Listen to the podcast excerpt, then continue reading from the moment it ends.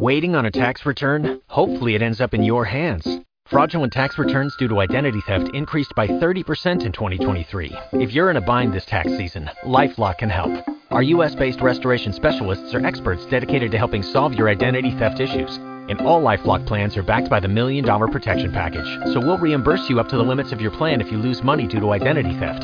Help protect your information this tax season with LifeLock. Save up to 25% your first year at lifelock.com slash aware. Capítulo 31. Cuando Samantha vio el Cadillac blanco conducir por la calle y, luego entrar en el camino, sintió que los pelos de su nuca se erizaban. Rebuscó en el interior del bolsillo profundo del abrigo de piel y sacó el walkie-talkie. El reverendo salió de su coche y se quedó allí, mirando hacia una ventana del segundo piso. Luchó por mantener la voz fría y serena. Lisander, está de vuelta. Lisander. Estaba demasiado oscuro para saber con certeza si Smile había visto algo o no, pero había algo en la forma en que él estaba mirando que le dijo. Samantha no era un alero desbordante lo que le había llamado la atención. El reverendo comenzó a moverse rápidamente hacia la parte trasera de la casa. Sam comenzó a entrar en pánico. Ella dijo con urgencia. Oh Dios, Lisander. ¿Puedes oírme? El reverendo llegó a la valla en la parte trasera de la casa, y cuando se volvió, sus ojos pasaban del crecimiento excesivo. Ella cayó al suelo. Había sido demasiado ruidosa.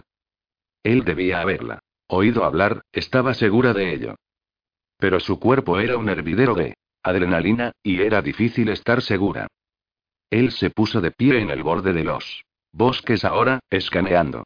Ella se agachó aún más y contuvo la respiración. Si empezaba a correr tras ella, no sabía lo que haría. Morir de miedo o tropezar con la chaqueta larga que llevaba. Risas nerviosas salían de ella y puso una mano sobre su boca. Cuando estuvo segura de la sensación había pasado, ella se asomó y vio que él se había ido. Ella habló por el walkie. Talkie. Lisander, si puedes oírme, sal ahora. Va dentro de la casa. Él sabe que estás ahí. Los 90 segundos que siguieron fueron los más angustiosos de la vida de Samantha Crow. Se mordía las uñas con furia, escupiendo esmalte negro en grupos. No. Puedo dejarlo ahí. Ella se puso en pie y se dirigió a la puerta trasera del reverendo. Se balanceaba atrás y adelante cuando la encontró. Ella dio un paso tentativo, hacia la oscuridad. Dejó que su mano se deslizara a lo largo de la pared para guiarla. Primero paredes lisas pintadas, a continuación, una puerta y una nueva sala.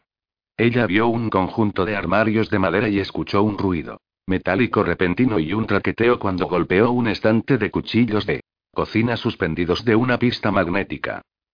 Buscó en los cuchillos, sacando el que parecía el más grande, agarrándolo en su mano derecha.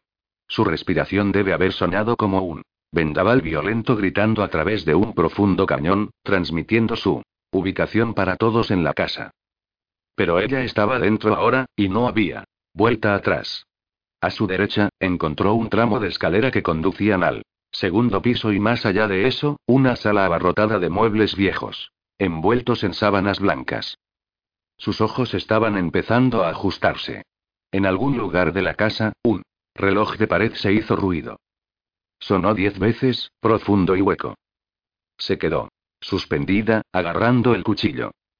Ella notó una sombra al final del pasillo. El miedo se deslizó alrededor de su cuello como una soga y ceñido con fuerza. Esperó, mirando. La sombra no se movió. Ella parpadeó y todavía se quedó quieta. ¿Acaso no había visto un perchero en el pasillo con un vestido largo que colgaba de uno de los ganchos? Y no había estado en la esquina, entre lo que ella pensaba que era un baño y una oficina. La masa oscura tomó la forma de un perchero y la comprensión de que su mente le daba vueltas en círculos ayudó a aliviar su miedo. El control sobre el cuchillo en su mano se aflojó un poco. Podía oír el movimiento de arriba. Un hilo caliente de la luz venía de una de las habitaciones. Lisander, dijo en voz baja, vacilante. Escuchó el sonido de pasos. Pero no desde arriba. Miró por el pasillo y el pánico se apoderó de ella. El perchero se había ido. Miró hacia atrás y gritó. Cuando vio la cara. Un puño cerrado golpeó el costado de su cabeza. Samantha se tambaleó. hacia atrás, golpeando la parte baja de la espalda contra una de las columnas. Un destello de dolor se disparó en su columna vertebral. Las manos. Agarraron su tobillo y tiraron de ella por las escaleras. El pánico mitigó el dolor y ella arremetió con sus pies y luego se lanzó violentamente con él cuchillo hasta que logró liberarse. Ella saltó frenéticamente para ponerse en pie y cogió la barandilla. Iba a correr escaleras arriba y encerrarse dentro de la habitación con la luz. Seguramente Lisander estaba allí. Pero antes de que pudiera llegar a más de un escalón de distancia, una mano se cerró alrededor de una mata de su pelo y tiró de ella. Su cabeza se giró, y por un terrible momento sus piernas colgaron en el aire.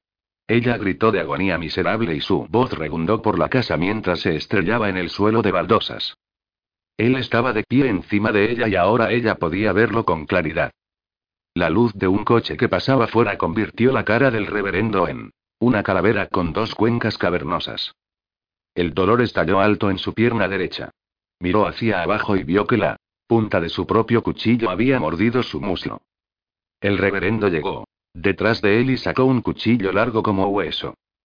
Sus labios finos y agrietados se desprendieron con anticipación. Ella gritó cuando arrancó el cuchillo de su pierna y lo hundió en su rodilla izquierda, donde la articulación se reunía con la rótula. El cuchillo hizo un ruido seco al cortar a través del músculo y el tendón. La forma gimió y cayó encima de ella, golpeando su cabeza contra las baldosas de linóleo duros, y con eso el mundo se desvaneció. En la oscuridad. Lisander estaba emergiendo de detrás del armario, el cuerpo mutilado de Necra acunado en sus brazos cuando escuchó la voz de Samantha, llamándolo débilmente desde abajo. A continuación, un grito, como una ráfaga de viento frío con violencia, se disparó por las escaleras. La cabeza de Jesús apuntando hacia el sonido. Lisander dejó caer a Necra y se abalanzó hacia la puerta. Jesús estaba sonriendo detrás de él ahora. Con un gran estremecimiento, la puerta se cerró de golpe en su cara. Él agarró el pomo con las dos manos, sacudiendo hacia atrás y adelante. La puerta estaba cerrada con llave. Él retrocedió y bajó su hombro. Golpeó la puerta con todo su peso y oyó una fuerte explosión y una grieta astillarse. Dio un paso atrás y cargó de nuevo. En cualquier momento la puerta cedería. Pero el impulso de mirar detrás de él se estaba volviendo demasiado grande. Echó un vistazo por encima de su hombro, y en ese mismo instante, desearía no haberlo hecho. El diminuto rostro de Jesús estaba extendido ampliamente con la locura delirante. Podía ver la pequeña boca aletear abriendo y cerrándose, y de ella se oyó un ruido de siseo estático. Los brazos de Jesús comenzaron a aletear salvajemente los codos. Él estaba tratando de liberarse, Lisander. Notó, y la sola idea hizo que su garganta se secara como un hueso. Lisander puso su hombro y corrió a ciegas. Golpeó la puerta y ésta se desplomó delante de él, enviándolo a tropezar con una cama de madera, astillada. Él se puso de pie y corrió hacia la planta baja, saltando dos escalones a la vez. Al pie de las escaleras estaba Samantha. Su pelo enmarañado y una racha de líquido violáceo grueso salpicado a través de su cara. No, Dios. No, él le dio la vuelta. Sus ojos se abrieron de golpe. Tos. Uvas peladas en un mar de oscuridad. Y con un grito escalofriante ella giró el gran cuchillo a su cara. El reverendo estaba de pie sobre ella, sacudiéndola. El cuchillo estaba de alguna manera todavía en su mano, y ella gritó cuando ella giró hacia él de nuevo. Había fallado, pero ella sabía que él había sentido el viento contra su rostro. El reverendo estaba gritando que se detuviera. La idea misma de él suplicando la confundía. Algo diferente en su voz. Profundizó su desconcierto. Poco a poco, la cara de Lisander, pálida y aterrorizada, entró en foco. La tensión salió de ella como el aire de un globo, y cayó de nuevo al suelo con un golpe sordo. Lisander se inclinó, deslizó sus manos debajo de ella y gruñó cuando él la empujó hacia arriba y sobre su hombro. Su cuerpo se tambaleó por un momento mientras tomaba su peso sobre él y luego se estabilizó cuando comenzó a moverse lentamente hacia la puerta principal. Un rastro de sangre salpicada iba hacia la cocina. Lo tengo, dijo Samantha con voz ronca. Apuñalé a ese bastardo. Podía oír a Lisander hurgar en las cerraduras de la puerta principal. En su estado de aturdimiento que sonaba para Samantha como que había docenas de ellos. Oh, por favor, date prisa. Le suplicó. El reverendo dio la vuelta en la esquina como un ángel de la muerte. Traje negro. El rostro pálido muerto. Su pierna izquierda del pantalón dejaba ver la rodilla y se veía con un trapo hecho jirones y manchado de sangre. En la mano derecha llevaba un cuchillo largo. Con la izquierda tiraba de la pernera del pantalón, empujándolo hacia adelante como un saco de comida. Podrida. Se inclinó sobre el hombro de Lisander, Samantha sintió que se le quedaba el corazón en la garganta. Oh Dios, Lisander, ya viene. Las cerraduras eran una masa caótica de confusión. Algunas se volvieron y se hicieron clic, otros simplemente dieron vueltas y vueltas en Círculos inútiles. Su mente estaba corriendo. El gran buque de altura da. Vueltas y vueltas. Vueltas y vueltas. Vueltas y vueltas. Cambió el peso de Sam en su hombro y casi cayó de espaldas. Con pavor morboso, la idea de Jeffrey Dahmer vino a él. El asesino en serie que había utilizado una gran cantidad de cerraduras falsas para confundir a sus víctimas cuando intentaban huir. Samantha estaba meneándose tanto que ahora estaba seguro de que iba a dejarla caer. Sus temblorosas manos hurgaron en los seguros. Lisander. Miró hacia atrás y lo que vio le hizo palidecer. El reverendo estaba a tres metros de distancia, cojeando hacia ellos con determinación. Su rostro era una máscara de placer enfermizo. Sus ojos lunáticos anchos y pálidos. Lisander llegó a la cerradura inferior y la giró. Se giró e hizo clic. El reverendo levantó su cuchillo y lo dejó caer, cortando el aire. Samantha gritó. La puerta comenzó a abrirse y luego se detuvo abruptamente. Había una cadena que Lisander no había visto. La hoja se clavó en roble duro, ni a un centímetro de la oreja derecha de Lisander. El reverendo luchaba para liberarlo mientras Lisander, todavía cargando a Sam, se alejó tambaleándose. Llegaron a unos 15 metros antes de Lisander sintiera a sus piernas ceder. ¿Puedes caminar? gritó. Tal vez. Lisander se detuvo y se inclinó hacia adelante. Samantha se puso de pie. Se dirigían a la cocina, la forma en que habían llegado, pero el reverendo estaba preparado para esto. Se había ido por el otro lado para cortar su escape. Dio un paso por delante de ellos. Lisander patinó hasta detenerse y corrieron para otro lado. La voz de Samantha estaba electrificada por el miedo. Estamos atrapados. A través de la penumbra, Lisander distinguió una habitación al final del pasillo. Tenía una ventana, estaba seguro de ello. Ellos podrían atrincherarse y romper el cristal. Por esta dirección. Gritó. Ella siguió, tambaleándose detrás de él. Se deslizaron dentro y cerraron la puerta. No se habían molestado en comprobar si el reverendo estaba detrás de ellos o no. Lisander se apoyó contra la puerta. Gotas de sudor corrían por su frente borrando su visión. Ambos respirando pesadamente. Un dolor pulsátil golpeaba en cada parte del cuerpo de Sam. Ella bajó la mirada hacia su muslo derecho y vio el agujero en sus pantalones vaqueros, en el que el cuchillo le había picado.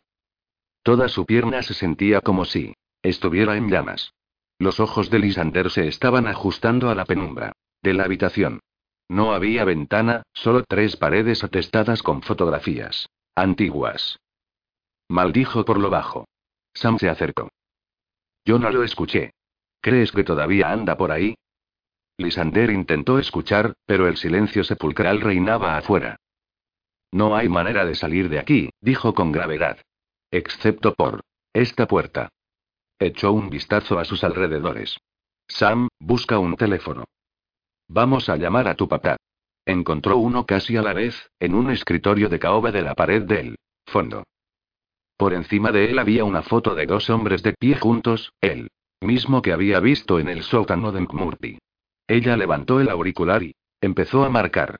A mitad del segundo ring la línea murió. Simplemente murió, dijo ella, el miedo helándole la garganta. Los espíritus de Lisander empezaron a hundirse y entonces, de repente su expresión cambió. Solo podría haber cortado la línea desde afuera. Sam. Se quedó perpleja. ¿Y? Por lo tanto, significa que él no está de pie detrás de esta puerta. Sí. Nos movemos rápido, podemos escabullirnos antes de que vuelva. No sé, Lisander. Él le cogió la mano. ¿Confías en mí? Sus ojos se encontraron con los suyos. Yo confío en ti. Entonces, vamos. Él abrió la puerta, esperando encontrar un cuchillo arqueándose hacia su cabeza, y huyeron hacia el pasillo. La casa estaba oscura y extrañamente silenciosa. Llegaron a la cocina y un par de puertas correderas. Lisander las sacudía y se encontró que estaban cerradas con llave. Un ruido como el cierre de una puerta sonó por el garaje. El reverendo había vuelto a entrar. Entonces lo vieron, tambaleándose en la oscuridad, listo para terminar lo que había empezado. El mostrador de la cocina dividía la sala en dos y se agazaparon detrás de él. Podían oír sus pasos acercándose. Paso, arrastre. Paso, arrastre. El corazón de Sam latía salvajemente en su pecho.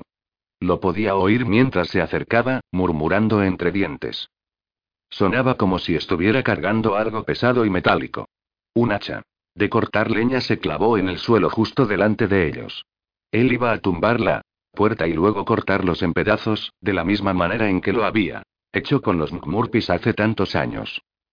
A través de la oscuridad podían verle claramente, de pie delante de ellos. Parecía estar mirando por el pasillo. Su respiración dificultosa hacia vaivén entrando y saliendo. El reverendo solo necesitaba dar vuelta en su dirección, y él los vería, apiñados como pequeños lechones que se esconden. Del lobo feroz.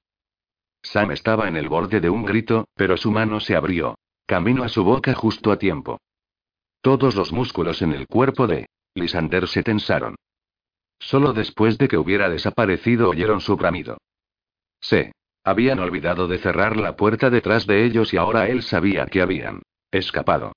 Lisander tiró de la mano de Sam y se enderezó, las articulaciones de sus piernas crujieron.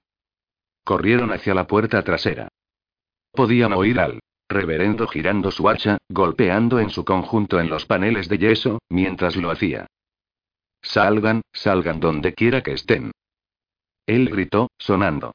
Borracho, como si la idea de cortarlos en pedacitos lo intoxicara. Dieron la vuelta a toda marcha y llegaron a la puerta de atrás. No había una sola cerradura allí. Lisander le dio vuelta, oyó un chasquido y tiró de la puerta. No se movía. Paso, arrastre. Paso, arrastre. Más rápido ahora.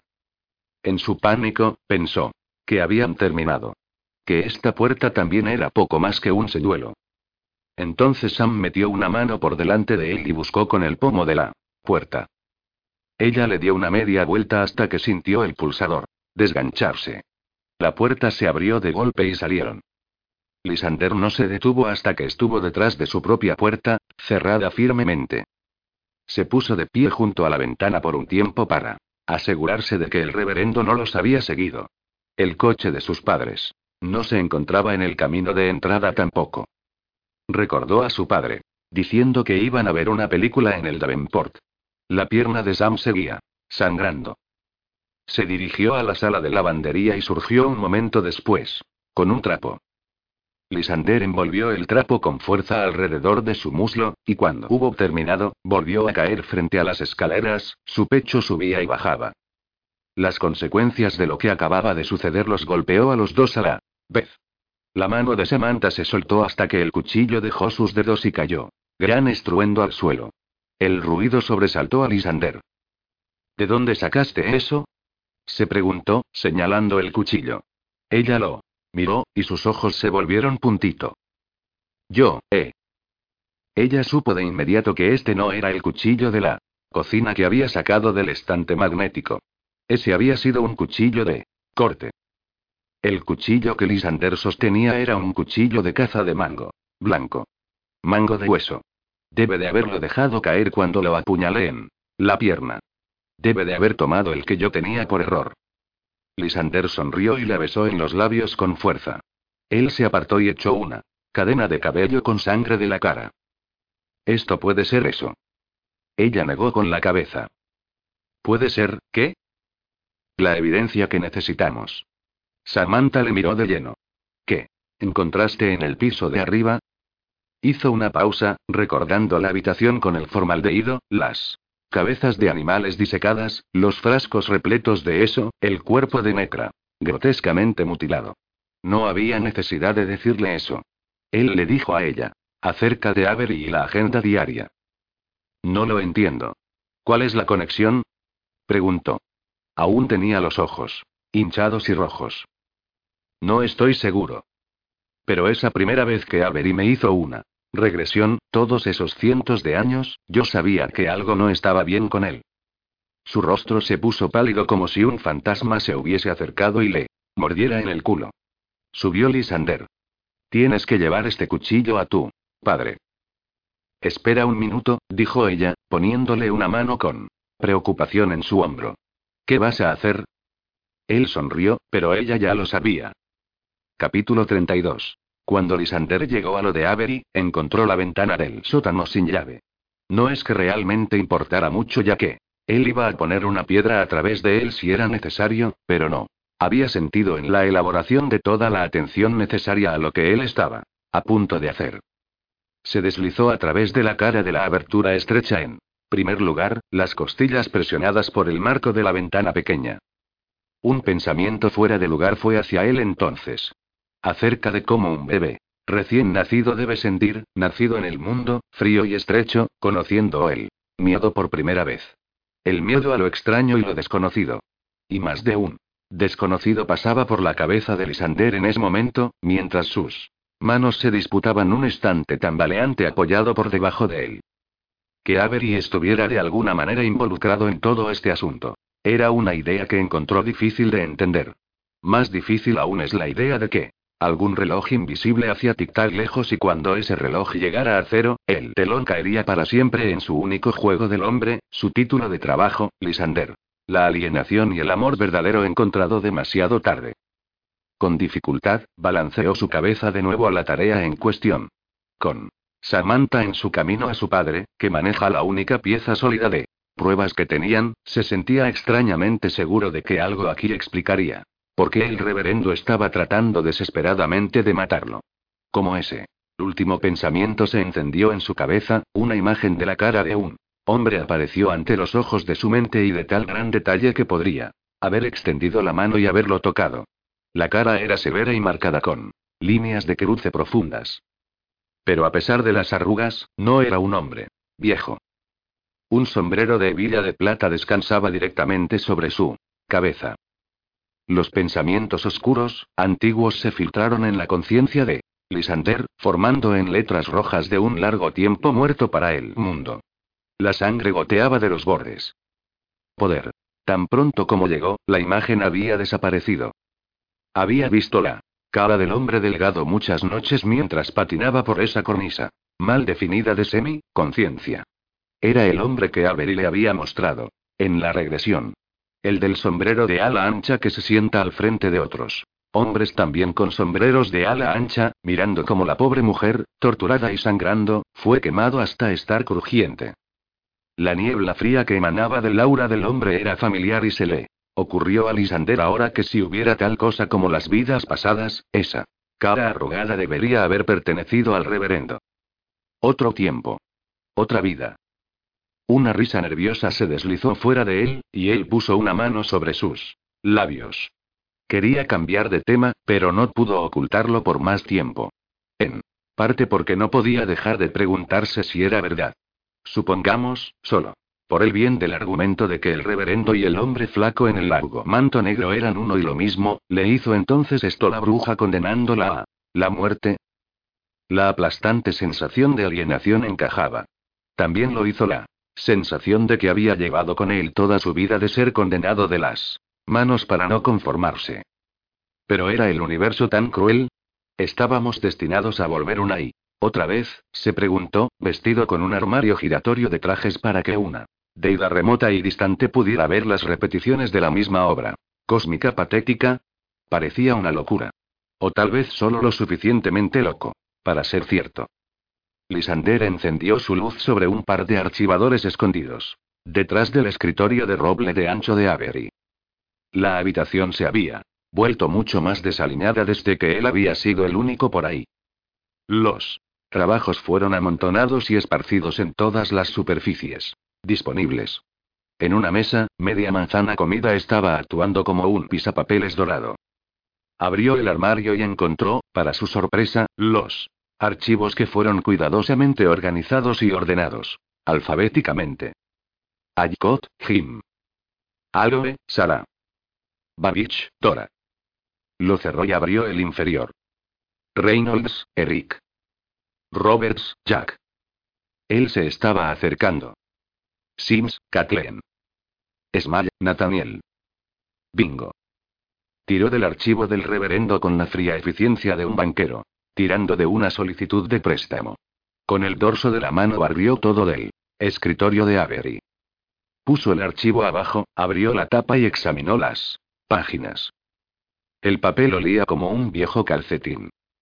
La impresión se había desvanecido con el tiempo y era difícil distinguir en algunos lugares. No. Ayudó que la letra de Avery parecía algo sacada de una cartilla de artes y artesanías de jardín de infantes. Abrió el archivo en 1965. Lo encontró, dividido de acuerdo a las visitas. Notas siguieron a cada visita. Asunto. Nathaniel Smile. Quejas de ataques de furia extrema. Exteriormente parece compuesto y caballeroso. Destellos de ira profunda. Sus ojos. Extraños.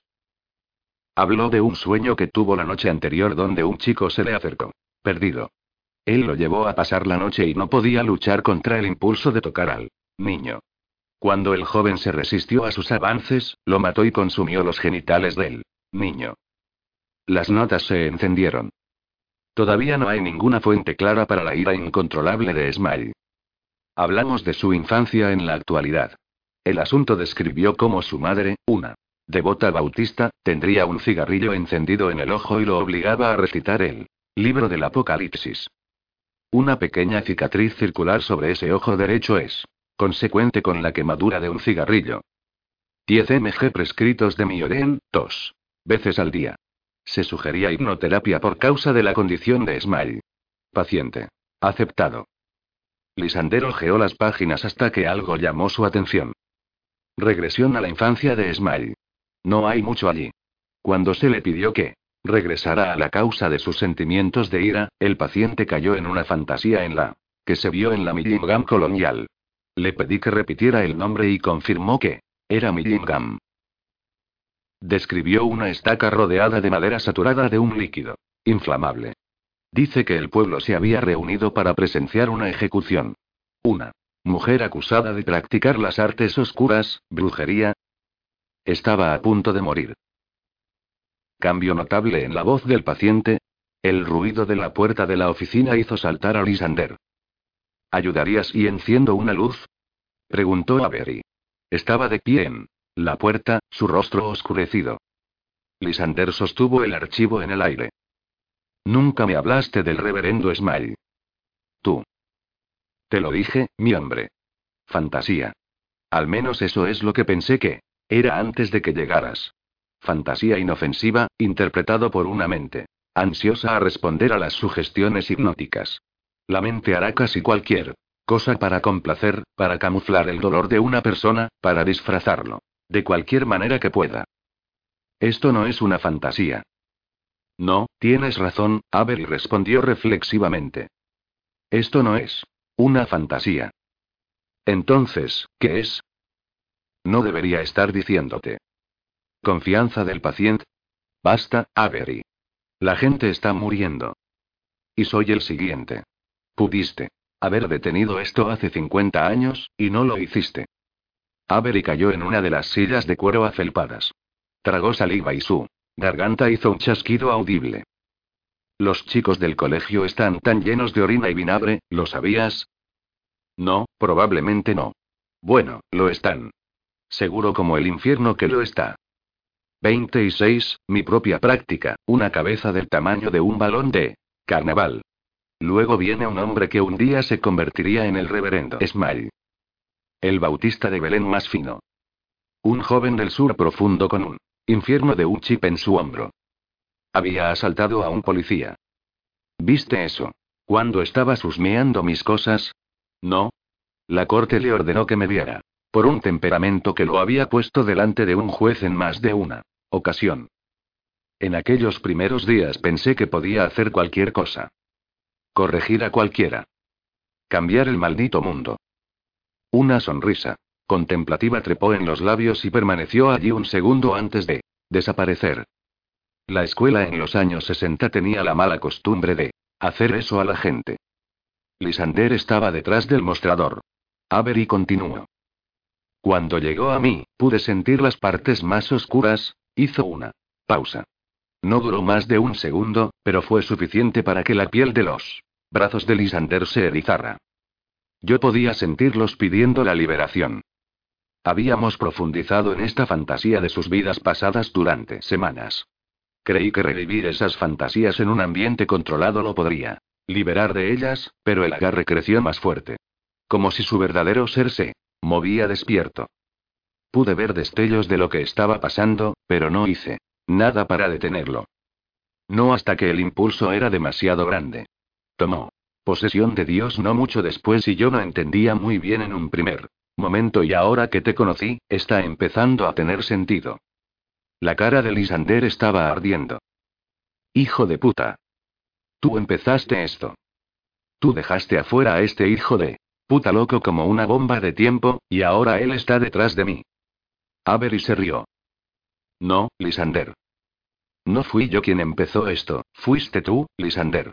Frunció el ceño, sintiéndose de repente entumecido por el cuello hacia abajo. Tragó saliva, sus ojos parpadeando estúpidamente. Negó con la cabeza. Después de McMurphy y Sheila Crow, Avery continuó, yo creía. Que era yo. Pensé que había hecho girar las cosas fuera de control. Todos. Estos años cargando la culpa. ¿Tienes alguna idea de lo que ese tipo de culpa le hace a un hombre de mi edad? Tú deberías ver mi botiquín, sus dedos. Jugaban con un pliegue en el sillón de cuero. No fue sino hasta ese día que, te tuve en mi oficina que me di cuenta de que no era yo. Alguna pequeña, horrible voz interior me dijo, gracias a Dios. Gracias a Dios, Jack, porque ahora eres libre. Un hombre libre, los músculos de su rostro parecían resolverlo todo a la vez. No, Lisander, tú iniciaste esto, hace mucho, mucho tiempo, y ahora hemos llegado al círculo completo. Lisander dio un paso atrás y el talón golpeó el bote de basura, haciendo un sonido hueco. Se tambaleó y cogió el borde de la mesa. Su otra mano a la sien. Le latía salvajemente. ¿Pero cómo? se preguntó. No entiendo. ¿Sabes? Smile dijo lo mismo. Avery señaló la silla frente a él. Te lo voy a mostrar. La inducción se llevó algún tiempo. La mente de Lisander era un desastre agitado mientras se hundía en la silla de cuero suave, y tuvo que dejar todo lo que fuera suficiente para caer en un estado adecuado. Avery lo trajo más y más profundo. Por último, cuando Lisander se había relajado, el ambiente se instaló en una neblina opaca. Su cuerpo se sentía pesado y distante. El Weyman había vuelto. Lisander podía verse más adelante, cubo en la mano, un hermano gemelo en casi todos los aspectos. Se paró frente a la gran reserva de todo lo que Lisander había conocido, listo para sacar todo lo que se le pidiera. En primer lugar, Avery trajo a Lisander a su juventud, a continuación, a la seguridad del vientre de su madre y finalmente de vuelta a la otra vida. Ya no serás un observador imparcial como antes. Tú eres un participante ahora y debes decirme exactamente lo que ves, Lisander. Asintió lentamente. Dime tu nombre. Paris Locke. ¿Dónde estás? Estoy en una colina con vistas a la ciudad. ¿Qué ciudad? Se rió con incredulidad. Millingham, por supuesto. ¿Dónde más? Adelante. Yo estoy con Ana. La hija del curtidor, Lisander se rió, y su voz se había hecho más profunda. Ella está por debajo de mí socialmente. Ella piensa que nos vamos a casar. Le he dicho que lo haremos, pero sé que mi Familia nunca lo permitiría. Ya han elegido a mi esposa. Ella es la hija menor. Del gobernador. Ella es redonda y tosca, pero al menos es mi igual. La chica con la que estás ahora, la hija del curtidor. ¿La reconoces en tu vida actual? Hubo una ligera vacilación. Sí. Es. Es Samantha. Avanza al siguiente acontecimiento importante en su vida. Dímelo. ¿Qué ves? Lisander se puso rígido en la silla. Yo soy la cabeza de Millingham. Mi trabajo es mantener el orden e informar al gobernador del estado de la ciudad. ¿Y cómo te va en tu nuevo rol? Una larga pausa, y luego. No está bien. Hay bebedores e ilegalidad. Muchos prefieren los juegos de azar en las tabernas que asistir a misa. Entonces, ¿qué efecto tiene esto en tu vida? El gobernador no está contento. Si las personas no siguen las leyes de Dios, son presa fácil para el diablo. La propia existencia de la colonia depende de ello. El gobernador ha amenazado con retirarme a menos que pueda recuperar alguna medida de control. ¿Te casaste con la hija del curtidor? Sus hombros se inclinaron. No. Me casé con la hija del gobernador Winthrop, que moza ingrata. Y ella sabe que lo hice solo para convertirme en gobernador algún día. Dime, ¿quién es la hija del gobernador Winthrop en tu vida ahora? Summer.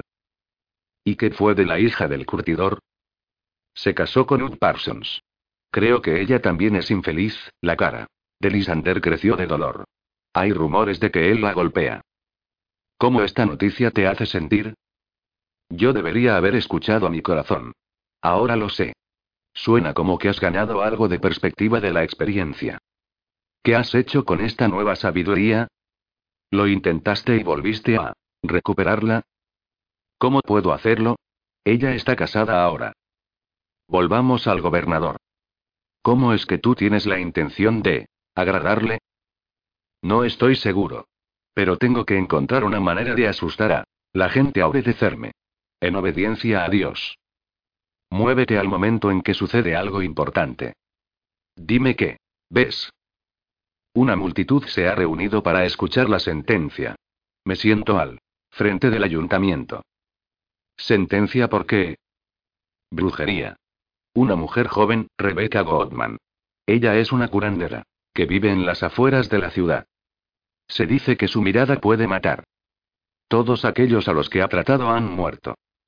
Incluso en su celda de la Cárcel. Apariciones de niños dicen que han conversado con ella y luego huyó a través de paredes de piedra sólida. ¿Crees eso? Hay resistencia en la voz de Lisander cuando habla. No. Pero se ha unido a la ciudad de una manera que nunca había previsto. Esta mujer es inocente, pero es la oportunidad perfecta para mostrar al gobernador que soy capaz de gobernar con la ley y el orden. Si esta mujer es inocente, entonces ¿cómo puede ser condenada? Ella ha confesado. Confesó. ¿Por qué? Hubo una larga pausa y Avery se preguntó si Lisander respondería a la pregunta. Varios de ellos fueron acusados, dijo finalmente. Fue la única que confesó. ¿Ella fue torturada? Por supuesto. ¿Cómo? Un póker ardiente se insertó en sus ojos y sus muñecas fueron cortadas. No era lo suficiente para matar, solo lo suficiente para debilitar su resistencia. Además de Rebecca Goldman, ¿cuántos más fueron acusados? Cuatro. ¿A los demás, reconoces a alguno de ellos en tu vida actual? Una larga pausa, y luego. Sí. ¿Quiénes son? Alguacil Crow, Glenn Shore, comisario Morgan. Pearl Shore. ¿Pearlo? Ella es mi abuela ahora. Ella era la madre de la bruja de entonces y sus intentos de salvar a su hija provocaron las sospechas del consejo, Avery. Suspiró profundamente. ¿Tú quemaste los ojos de estos cuatro? No había necesidad. Rebeca parecía, a mi juicio, la más propensa a confesar. Confesar algo de lo que era inocente. Sí. La mirada de culpabilidad en la cara de Lisander era inconfundible. Yo no he creado este lío. Fue traído a mí. Pero sabías que era inocente y aún así continuó. La torturaste. No fui yo, había súplica en la voz de Lisander. ¿Quién entonces? Otro de los miembros del consejo lo hizo. ¿Quiénes son ellos en esta vida? Peter Hume. Avery volvió a caer en su silla. La cabeza le daba vueltas. Los acontecimientos estaban ocurriendo tan rápido, Lisander. Estaba diciendo. Tenía la esperanza de que ella se quedara en la cárcel por un tiempo, hasta que los ánimos se enfriaran, pero todo el pueblo clamaba por la sangre. Son animales.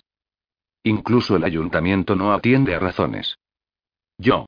Estaba a cargo y buscaban en mí el accionar. Si hubiera retrocedido, se habría acabado mi carrera. Avery puso su portapapeles abajo. Ve a la época en que se ejecuta Rebecca Goldman. ¿Qué ves? Estoy sentado al frente del consejo. Hay cinco de nosotros. Nos hemos reunido y hecho nuestra decisión. Rebecca Goldman se quemará antes que nosotros. El anuncio es una formalidad, sin embargo. Ya el hoyo y la estaca se han erigido. Las cosas habían ido demasiado lejos. Alguien tenía que morir. La ciudad no habría aceptado nada menos. Y no intentó cancelarlo. Lo hice, una mirada desanimada inundó el rostro de Lisander. Lo intenté, créeme, pero no me escucharon. Describe lo que ves. Rebeca es conducida hacia afuera en un carro. La gente está arrojándole a ella comida podrida. Ella se ve muy débil. En mi corazón espero que todo esto termine pronto, pero no debo demostrarlo. Debo permanecer. Estoy y confiado en la decisión. Su frente lleva la marca de los condenados. El ojo que todo lo ve. Después de que ella está atada a la estaca señal o a los guardias, que encienden el fuego debajo de ella. El humo negro comienza a elevarse, girando a su alrededor como un velo. Puedo ver su cuerpo, retorciéndose, tratando de escapar de las llamas. Es horrible. Ella está gritando. Ajá, mira. ¿Ves? Algunos se están alejando.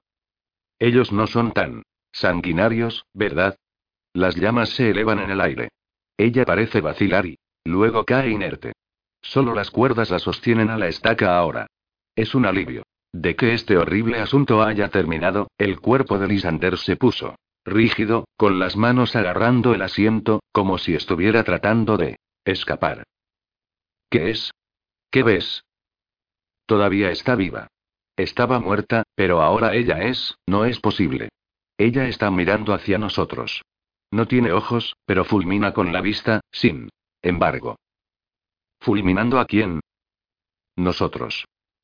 El consejo. ¿Cómo es que no está muerta? Ella está diciendo algo. Una maldición. Pero no podemos entenderlo. Ahora ella me está mirándome directamente, y hay tanto odio en su rostro ennegrecido. No. Puedo mirar hacia otro lado. El olor a carne quemada está a nuestro alrededor. Al igual que cerdos cocinados. Puedo sentir su ira, cada vez mayor. Casi puedo verla en espiral alrededor y por encima de ella. No se suponía que resultara de esta manera. No así. ¿Qué he hecho? La cabeza de Lisander se sacudió violentamente, como si algo le hubiera golpeado en la cara. Sus manos se alzaron sobre sus ojos. ¿Qué está pasando? Sangre. En todos lados. Salpicada. Mis ojos. Oh Dios, se están quemando. Pasó un minuto entero. Avery se estaba preocupando más, la sesión comenzaba a salirse de control. Un poco más y él tendría que acabar con ella. Dime qué ves ahora. El fuego sobre ella hasta que no hay nada más que ver. Ella se ha ido. Al fin. Avery pudo ver gotas gruesas gotear de sudor en la frente de Lisander. Su portapapeles estaba sobre la mesa y lo recogió ahora. Al ojear sus notas, vio una discrepancia con las sesiones que había dado el reverendo. Small hace tantos años. El reverendo había mencionado solo cuatro miembros del consejo, no cinco. Después de unos momentos, se preguntó. ¿Cuáles son los nombres de los miembros del consejo? Paris Locke, John Endicott, Richard Bellingham, William Ewins, Simon Bradstreet. ¿Conoces a alguno de los miembros del Consejo en tu vida actual? Sí. ¿Quiénes son? James McMurphy, Diane Crow, una pausa larga. Peter Hume. Avery levantó la vista de sus notas. Sí, eso hace cuatro. ¿Quién es el quinto, entonces? Silencio. Si usted necesita un momento. Jack Avery. Si Lisander estuviera plenamente en el aquí y ahora, habría visto que la cara de Avery se había convertido en el color de la leche cuajada. Él se revolvió incómodamente en su silla, abrumado por un repentino ataque de tos. La puerta del despacho se abrió suavemente, como si una ráfaga sutil del viento se hubiera agarrado de ella y la inclinaba a su voluntad sin sentido. Aun cuando parte de Lisander se dio cuenta de que ningún viento había abierto esa puerta, que alguien había entrado en la habitación, que Avery luchaba fuera de su silla, todavía no podía moverse. La única manera de salir de la hipnosis, Avery le había dicho durante la primera sesión, era dormir y cuando se despertara de nuevo, se sentiría como un millón de dólares. Oyó el sonido de pies arrastrándose y luego un sonido silbante, como si una raqueta se hubiera movido por el aire a gran velocidad. Un gorgoteo vino. Después, y el sonido de algo golpeando con fuerza contra el suelo. Ahora, alguien estaba caminando, no, cojeando, hacia él. Aunque los párpados de sus ojos estaban firmemente cerrados, no necesitaba ver para saber exactamente quién era. Podía oírlo sacando algo de su bolsillo. A continuación, el complemento metálico como la copa de un encendedor fue volteado hacia atrás. Una llama ondulante delante de él. Podía sentir un parche desplazado, de aire cálido que cosquilleaba al frente de sus párpados, girando alrededor, mientras se apresuraba para escapar del calor de la llama. Entonces una mano áspera le tocó la cara y tiró de su párpado izquierdo por encima de su ojo. La cara alegre del reverendo vacilaba en la penumbra, de color naranja en el resplandor de la llama. Llegó detrás de la oreja y liberó un cigarrillo, escondido detrás de un parche delgado de cabello gris. Lo apretó entre los labios agrietados y sostuvo la llama hasta el final, hasta que brillaba el rojo en la oscuridad. Luego sostuvo la brasa encendida hasta el ojo de Lisander. El libro de la revelación, dijo el reverendo. Recítalo para mí. Capítulo 33. Lisander se mantuvo en silencio. Su cuerpo se mantenía inmóvil, con tanta fuerza en ese trance hipnótico que él no habría podido moverse aunque lo hubiera querido. El cigarrillo avanzó hacia el ojo, tan cerca ahora que secó la capa delgada de la humedad que rodeaba su córnea. El sudor corría por la frente de Lisander. El reverendo se rió y tiró el cigarrillo. Es hora de ir a la noche de la noche, dijo. Él encendió el mechero. De nuevo y sostuvo la llama por el ojo de Lisander, la tapa todavía abierta. Por las largas uñas de la mano derecha de Smile. Una estremecida sacudida le atravesó el cuerpo, no menos violenta que si hubiera puesto un dedo en un enchufe eléctrico. Su pecho y caderas se dispararon hacia arriba con lo que parecía 10.000 voltios de electricidad. Se quedó allí por un momento, contoneándose, antes de caer en convulsiones. La sala se volvió negra y luego regresó un momento después, de alguna manera. Muy diferente. Ya no estaba sentado Lisander, frente al reverendo. Él estaba por encima de él ahora, mirando hacia abajo a los dos. El reverendo estiró la cabeza hacia el cielo y sonrió a lo que debe haber sido para él aire. El espíritu de Lisander se balanceaba sin poder hacer nada contra el techo mientras el reverendo se acercó con la otra mano, sujetando ambos lados de la cabeza física de Lisander y luego cayó hacia adelante. Junto a la mesa de trabajo, tendido en el suelo estaba Avery, sus manos casi amputadas. El mango de un cuchillo de cocina sobresalía de una cuenca del ojo vacía. La visión llenó su vientre con una sensación de malestar. Se volvió justo a tiempo para ver un largo y tenue rastro de vapor, oscuro deslizarse desde el plexo solar del reverendo. Serpenteaba por el suelo, y la silla de cuero hacia el cuerpo de Lisander.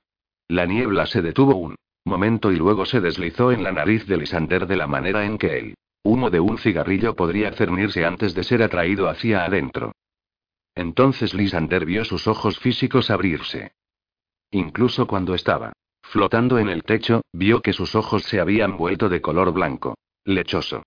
El reverendo extendió una mano, una de las manos de Lisanderi. Examinó el brazo extendido delante de él.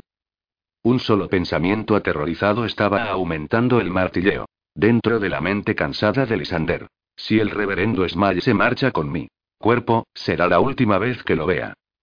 Lisander sacó sus piernas y plantó los pies en el techo. Lo usaría como una especie de trampolín y se dispararía de nuevo en su cuerpo. Si el impulso no le fallaba, él saltaría de nuevo y expulsaría de nuevo al reverendo a su propia cáscara de envejecimiento, ahora hundido en la silla, una mancha roja. En su rodilla izquierda.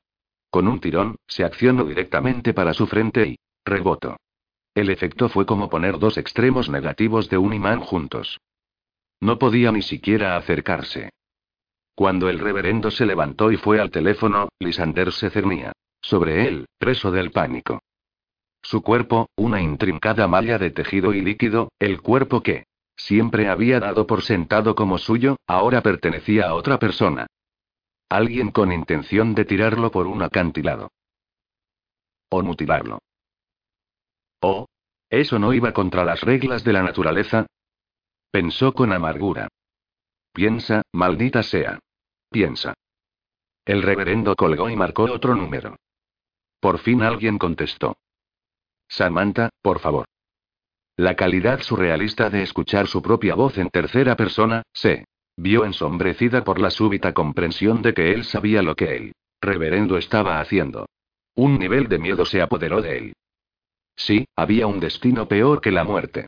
Ese viejo cabrón iba a matar a Samantha y dejar una estructura maltrecha y casi sin respirar de Lisander en la escena del crimen, un cuchillo ensangrentado en la mano. Acusado, juzgado y condenado por un delito que no cometió. ¿Pero qué podía hacer? Escucha muy atentamente, Samantha, Smile estaba diciendo. Encuéntrame en la casa de James McMurphy. Ya lo sé, pero no hay mucho tiempo. Un silencio tentativo siguió y Lisander sintió la aprehensión en él. Otro extremo de la línea. ¿Qué quieres decir, con que sueno diferente? Smile se rió, pero no. Tenía ninguna de las cualidades de la risa de Lisander. Esta risa sonaba plana. Y sin vida. Por supuesto que soy yo. El mismo de siempre. ¿Una hora? No, no puedo decir sobre él. La finalidad aplastante de las circunstancias de Lisander estaba claro. Para él ahora. Él era un fantasma y se mantendría siendo un fantasma a menos que hiciera algo rápido. Cada pensamiento frenético lo envió por la habitación a velocidad cuántica. Se movía con la velocidad del pensamiento. Podía pasar a través de paredes, pero controlarlo era como estar en el timón de un velero sin timón y sin brújula, donde arriba era abajo y arriba era abajo. Su primera tarea. Aprender a controlar esta cosa. Su obstáculo número uno para hacerlo. Patrones de pensamientos frenéticos. Concéntrate, Lisander. Lisander trató de reducir su vorágine de pensamientos a un solo. Punto. Se imaginó la mesa de Avery, y él mismo sentado en esa mesa, y, cuando abrió su conciencia a la habitación a su alrededor, él estaba allí. Justo. Cuando pensaba que estaba en algún lugar de pánico se filtró de nuevo. Tiene que haber una forma de salir de esto. Tiene que haber. Y él fue enviado tambaleándose por la habitación hacia la puerta. Se detuvo, flotó hasta el techo y buscó. El reverendo, que llevaba el cuerpo de Lisander, todavía estaba en el teléfono. Lisander miró sobre la piel mudada del reverendo. Se encontraba desplomado en el sillón de cuero. Un colgajo de su pelo gris tenue había caído en su cara. Lisander examinó el cuerpo del reverendo. ¿Por qué no? Se preguntó, girando la idea una y otra vez de la forma en que un joyero podía evaluar una piedra preciosa. Se había hecho con él. ¿Por qué no sería verdad? Al revés, no era bonito, él lo sabía, pero ninguna otra solución vino a la mente. Se movió a su ser detrás de él. Sí, todavía en el teléfono. Lisander se hizo la señal de la cruz, estiró las manos delante de él y se dejó caer desde el techo. Se deslizó en el reverendo, sin sentir la resistencia, preparándose a sí mismo como uno podría prepararse para entrar en un lago helado. Su cabeza y sus hombros se enderezaron de inmediato. Un terrible dolor de repente palpitaba en su rodilla izquierda. Su boca seca y pastosa, sabía cómo. Un cenicero. Abrió los ojos. La habitación estaba más oscura de lo que era hace un segundo atrás. Se puso de pie con las piernas que se sentían como si hubieran sido sumergidos en hormigón. Trató de caminar por la habitación. Cada paso era acompañado por una ráfaga de dolor en su rodilla izquierda. Llegó a ser debidamente consciente de que la arrastraba tras de sí. Usar el cuerpo del reverendo significó mucho más esfuerzo, Lisander se dio cuenta. Era mucho mayor que el suyo y más rígido en lugares que ni siquiera sabía que existían. Flotando en el techo, su mente había sido mucho más clara, pero ahora un nuevo nivel de pensamiento consciente estaba gritando, lejos de él. Quería matar y destruir. Sabía que un nuevo residente había entrado y estaba resentido por la intrusión. El cuerpo del reverendo lo quería. Fuera. Él cojeó detrás de la forma que acababa de colgar el teléfono, incapaz de hacer que su pierna cooperara a menos que él la arrastrara detrás de él. Se vio a sí mismo, el verdadero Lisander, de vuelta. La mirada de sorpresa y el repentino destello de miedo en sus ojos era inconfundible, vale la pena el precio de admisión. Esa pantalla de colores intensos de miedo le excitaba. Sexualmente. En esa fracción de nanosegundo de tiempo recordó el primer momento en que Samantha había empujado sus labios contra los suyos. Sus pantalones de repente crecieron con más fuerza, llenándose con una erección. Una versión más rechoncha que la suya. Ese recuerdo de su primera noche con Samantha regresaba a él, pero no como había ocurrido en realidad. No, esto era diferente. Estaba de pie, sobre ella, golpeando y mordiendo. Ella estaba pidiendo que se detuviera. Sus manos, las manos del reverendo, se arrastraban y se entrelazaban con fuerza. Alrededor de su pequeño cuello. Su cuerpo se tensaba mientras ella golpeaba. Sus manos y arrastraba sus uñas en su rostro, en el cuello. Esas manos dieron un estremecido apretón final, y ella se plegaba como una muñeca de trapo debajo de él. Cerró los ojos. Estos eran sus recuerdos, posesiones preciadas, y ahora, de alguna manera, el reverendo, o al menos una parte de él, había puesto sus sucias manos sobre ellos y los rehacía a su gusto. En una piscina de luz tenue, dos formas oscuras se enfrentaron entre sí. Un hombre mayor, con una mata de pelo blanco despeinado y un hombre joven con cara pálida y rasgos finos. En un borrón de movimiento dos manos se sujetan firmemente, alrededor del cuello de Lisander. Estas manos, sus propias manos, sorprendentemente son fuertes y poderosas. Espero que estés disfrutando de todo esto, le dijo la voz. Era la suya, pero ahora mezclada con algo más femenino. Sé lo mucho que lo hizo. Murphy. Deberías haber visto la expresión de su cara gorda cuando le di. Su cuerpo de nuevo, una cosa muy horrible, llena de pensamientos. Pervertidos. Niños pequeños en todo tipo de posiciones comprometidas. Es una pena realmente. Llegó y encontró a toda la familia descuartizada. Un estallido de risa loco gritó fuera de él. ¿Y la mejor parte? Él. Pobre diablo pensó que lo había hecho. Millones de dólares si puedes adivinar. Lo que hizo entonces. Sacó una mano lo suficiente para simular la colocación de una pistola en la boca y apretar el gatillo. Él sacudió la cabeza, ligeramente hacia atrás y sonrió. Luego las manos del reverendo volvieron y sus dedos apretaron. Un bajo murmullo surgió de las profundidades de la garganta de Lisander. La voz del reverendo se convirtió en un susurro. Nada de esto fue culpa mía, yo solo quiero que lo sepas. El incidente con el niño Tomás fue especialmente trágico. Drake, creo que lo llamaste. Él no tuvo parte en este negocio sucio. Pero ahora estoy seguro que lo sabes. Si solo hubieras venido a través de esa puerta como se suponía que lo harías, las cosas habrían resultado muy diferentes, te lo puedo asegurar. Con la velocidad del rayo, Smad había retraído una de sus manos y le dio a Lisander un puñetazo en el estómago. Se dobló. Un hilo de saliva se arrastró de su boca y le colgaba hasta el suelo. El reverendo levantó la cabeza. De se limpió la baba con el dorso de la mano, peinó hacia atrás un penacho de pelo gris con los dedos, y luego le dio un puñetazo en la cara, enviándolo tambaleándose a una de las sillas de cuero. La habitación daba vueltas en círculos que amenazaban con tragárselo. Todo. A través de ese remolino de confusión un rayo de dolor llegó a través. Su nariz se había roto. No, corrección. La nariz del reverendo se había roto. Abajo. Una voz interna se rió. Estás derrotado. Sé un buen chico y todo. Habrá terminado muy pronto. Pero esta no era la propia voz interior de Lisander hablándole ahora. Él sabía la diferencia. Esa voz pertenecía al reverendo. Caer en este cuerpo. Era muy parecido a alquilar un apartamento completamente amueblado, alfombra empapada de orina, insectos de la cama y todo. Independientemente de lo que había sucedido en el pasado, las acciones que no podía cambiar, incluso si lo quisiera, él solo no se daría vuelta y jugaría al muerto. No, señor.